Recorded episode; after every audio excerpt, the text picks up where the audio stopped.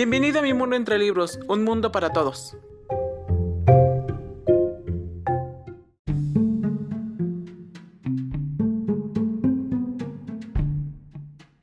Hola, bienvenidos a mi mundo entre libros y bueno, hoy es viernes y sin duda ya es el último día de la semana en el que tenemos que estar pensando en trabajos, proyectos que entregar o exámenes en algunos casos. Pero antes de irnos a divertir, ¿por qué no vamos a un poquito de historia aquí en tus viernes de cultura?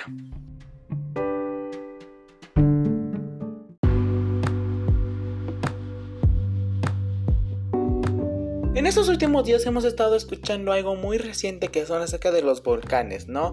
Sobre la erupción de este volcán que se encuentra en La Palma y que ha afectado a muchas personas.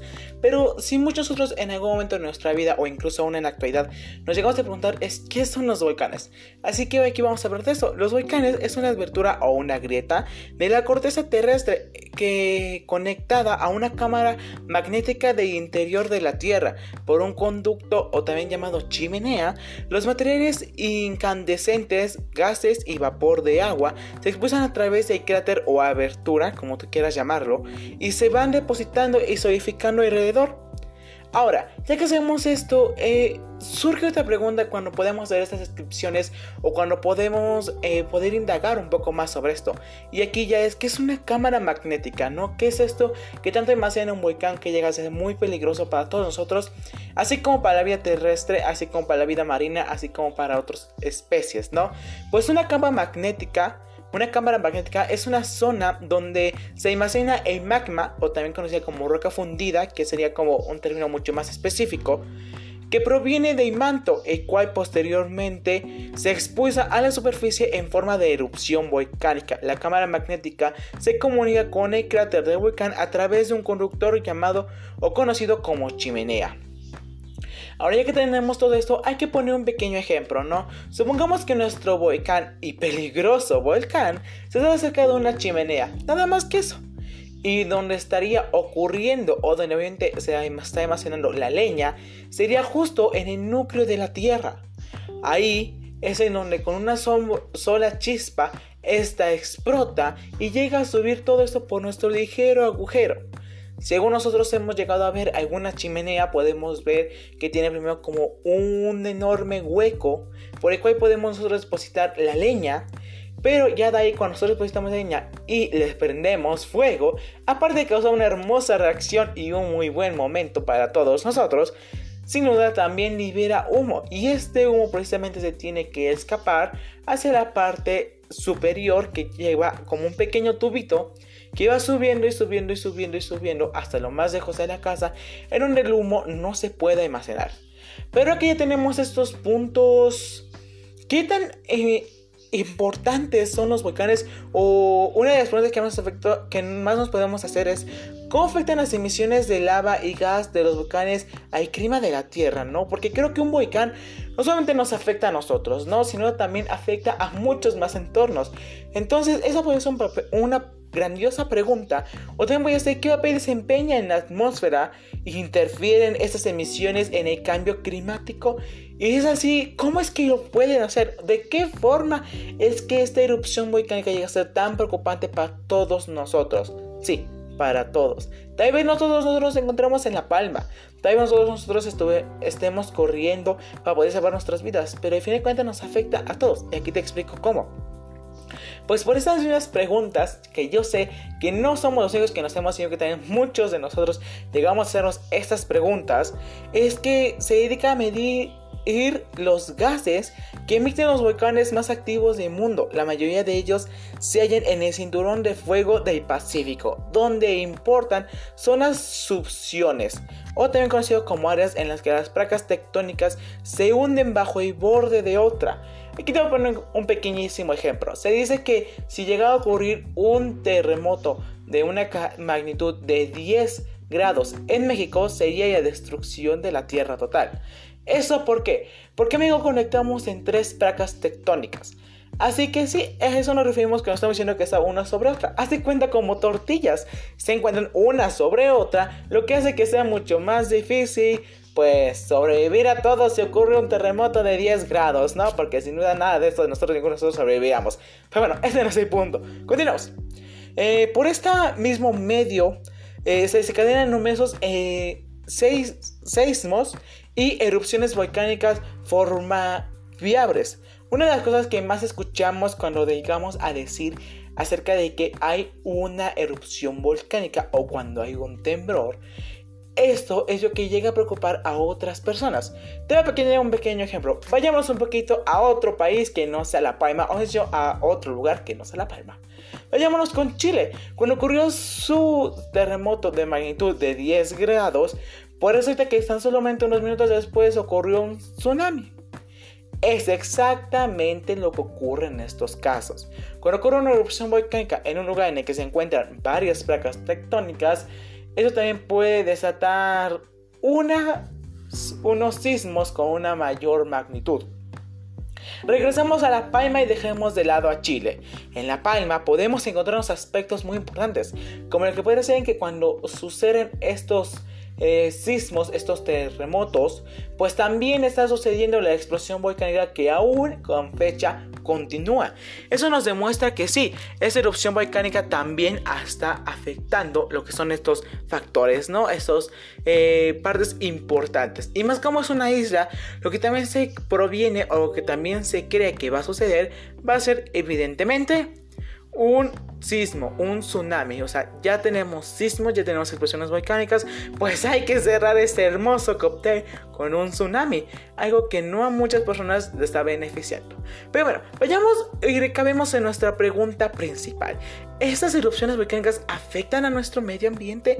Pues resulta que musulmán Musuyan, ya ven, es que en serio, estos nombres tan raros que, siendo sinceros, se me cuesta mucho pronunciarlos, pero yo estoy que a muchos de ustedes se les hace muy fácil.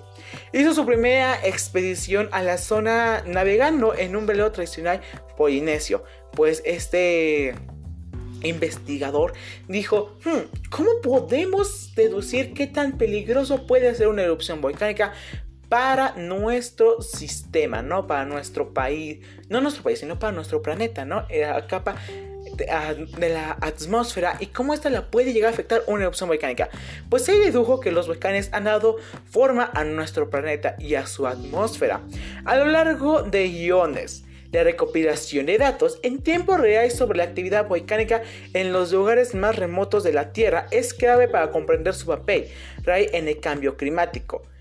Ahora, Tomemos esto en cuenta y vayamos con otra explicación que podrá sonar medio tonta, pero es como se dice que en México llegó a ser el, lugar en el que se impactó el asteroide que mató los dinosaurios, ¿no?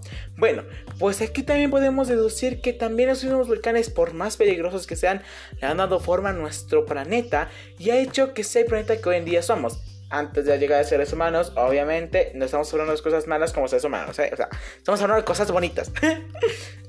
Incluir estos datos en, la, eh, en el cómputo global de emisiones eh, permite o permitirá obtener modelos climáticos más precisos y calibrar con mayor precisión su impacto en las políticas climáticas futuras. Esto también lo declara nuestro investigador eh, Musoyan y al igual que declara lo siguiente, hasta ahora la mayoría de las muestras se han tomado exclusivamente en volcanes accesibles situados en países desarrollados por los datos satelitados indicados en el tercio de todos los gases volcánicos en origen de Malasia. Ahora, Tomar en cuenta estos, cuántos peces en verdad totalmente desarrollados que tienen tecnología suficiente para poder desarrollar todo esto y poder decirnos qué tan peligrosos podrían ser para nuestro eh, sistema, para nuestra, para la contaminación que llegamos a ver hoy en día, ¿no? Para la atmósfera. Pues bueno, es una gran pregunta, pues ya que de hecho estamos de acuerdo en que muchos de los peces que llegan a tener volcanes no están de todo desarrollados. Sí, hay países muy importantes que igual tienen volcanes pero algunos de ellos llegan a estar pues a, como se dice aquí en México, dormidos. Así que yo creo que sin duda esta podría ser una gran problemática, pues veo que no sabemos todo. Por ello, esa área geográfica ubicada en el nordeste de Australia y compuestas por varios países, entre ellos Fiji, Isla Solomon, Papua Nueva Guinea y Batuba, es actualidad el objetivo prioritario de vulcanólogo. ¿Se dan cuenta cómo también hay un nombre para esas personas que estudian los volcanes? Yo no me lo sabía. Si tú lo sabías, pues muchas felicidades, ¿no? Si no podemos ver cómo es que, aunque tenemos estos pequeñitos países que irán ayudando a todo esta y a toda investigación, eh, también podemos encontrar otros aspectos muy importantes ya que pues gracias a este investigador ya se ha podido estudiar hasta el momento cuatro volcanes maleneciosos eh, que nadie antes había explorado, los cuales ya seguían el Yasur, el Yambri y el Guamabe. Pero sé que te estás preguntando, bueno, pero a mí todo esto me vale mucho, a mí no me interesa. Creo que sin duda saber acerca de eh, los volcanes o saber acerca de algunos volcanes aparecidos que yo ni siquiera sabía los nombres en países que yo jamás voy a visitar o cosas así. Son algo que aún en la actualidad pues puede ser que muchos otros digamos, igual me va a valer super madres porque es algo que a mí no me interesa. Entonces, ¿cómo podíamos decir que las eh, erupciones volcánicas llegan a afectar a nuestro pues a lo que a nuestra atmósfera, a nuestro clima que hoy en día tenemos y que no nos dice que podría ser más caliente. Pues bueno, aquí te voy a un pequeñísimo ejemplo. Lo que hoy en día podemos llegar a ver en algunas ocasiones como lo que podría ser en la misma isla de La Palma. Sé que estoy tomando mucho esta isla, pero creo que es una de las que hoy más en día llegamos a conocer y llegamos más a ver. Pues bueno, esa erupción volcánica en la isla de Apaima también ha generado que todo el humo que está sacando está generando más el efecto invernadero. Si no sabes el efecto invernadero, no te preocupes, aquí te vamos a explicar. El efecto invernadero es este en el que como un invernadero. Todos los gases, eh, químicos o no químicos, eh, que sean más peligrosos para nosotros, para nuestra salud, se almacenan. Sí, estos nunca van a llegar a ir al espacio o irse de aquí, no todo lo contrario, se crea una misma placa, esos mismos gases, lo que hace que los gases solamente lleguen y ahí se estanquen. ¿Y por qué no poder bajar? Pues está pasando exactamente lo mismo. Esas erupciones volcánicas liberan gases, las cuales tienen también, esas podemos ver como esas cositas negras, eh, que son todos nosotros no sabemos, ¿no? Entonces el punto es que liberan ese gas y por el mismo efecto invernadero hace que se quede aquí. Lo que hace que lleguen a haber días más calurosos o que en temporadas que por muchos nosotros conocemos no es temporada de lluvia, por alguna extraña razón llueve. Esto es porque las nubes cada vez más son más concentradas. Pero esto mismo hace que las nubes y la misma lluvia sea más tóxica y no sea algo muy saludable para nadie, ni siquiera estás cerca de ella. Así que si no ya sabes cómo ahora afectan los volcanes, bueno, pues yo, cómo afectan las erupciones volcánicas a nuestro clima.